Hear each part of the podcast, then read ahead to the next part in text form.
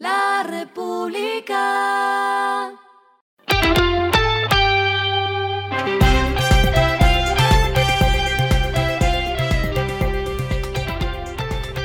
Esto es lo que debes saber al comenzar la semana.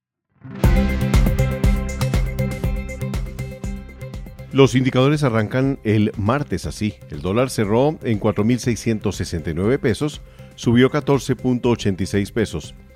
El euro cerró en 5.154.58 pesos, subió 30.14 pesos. El petróleo Brent se cotizó en 79 dólares el barril. La carga de café se vende a 2 millones mil pesos y en la bolsa de Nueva York se cotiza a 2.39 dólares. Las movidas del fin de semana fueron.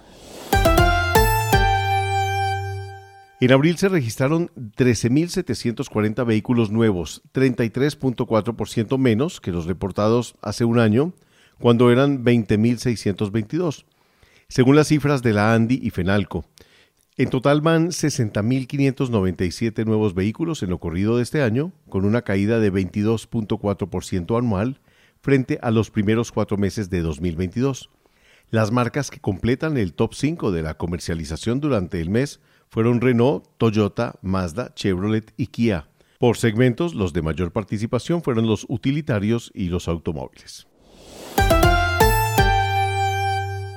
JP Morgan emergió como el ganador de la subasta celebrada este fin de semana para hacerse con el First Republic Bank en un acuerdo que pretende poner fin a una reciente crisis bancaria, pero tiene el costo de hacer que el banco más grande de Estados Unidos sea aún más grande.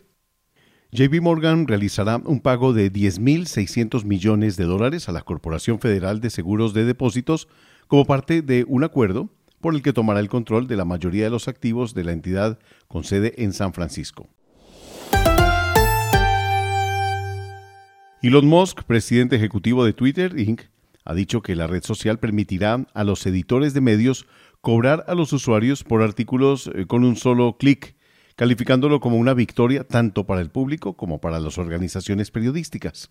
La función que se pondrá en marcha en mayo permitirá a los usuarios que no se suscriban a un abono mensual pagar un precio más alto por artículo cuando quieran leer un artículo ocasional. Lo clave del fin de semana. El presidente Gustavo Petro realizó el acto de posesión de sus nuevos ministros de Hacienda, Transporte, TIC, Interior, Agricultura y Salud, además de nombrar a la nueva superintendente de Industria y Comercio y al nuevo director de la Unidad de Gestión del Riesgo de Desastres. También conmemoró el Día del Trabajo con un discurso desde la Casa de Nariño, en el que habló sobre la necesidad de apoyo desde las calles a las reformas de salud, laboral y pensional. Entre los puntos también mencionó la reforma agraria. Según el primer mandatario, este es uno de los cambios importantes de su gobierno, pues la tierra tiene una función social y ambiental. Lo que está pasando en el mundo.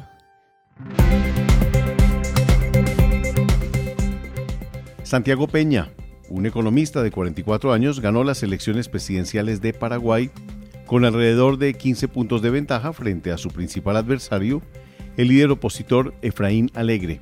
El ahora presidente electo propone crear 600.000 nuevos empleos en cinco años para dinamizar la economía, así como controlar la inflación que se disparó el año pasado y combatir la inseguridad. No planea subir impuestos ni modificar los lazos que Paraguay mantiene con Taiwán en favor de China.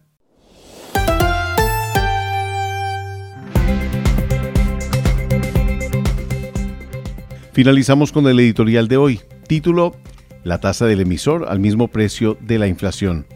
Sumario, la variación de precios anualizada está en 13.34% y para frenar el alza, los codirectores del Banco de la República pusieron el costo del dinero al mismo nivel, 13.35%. ¿Funcionará?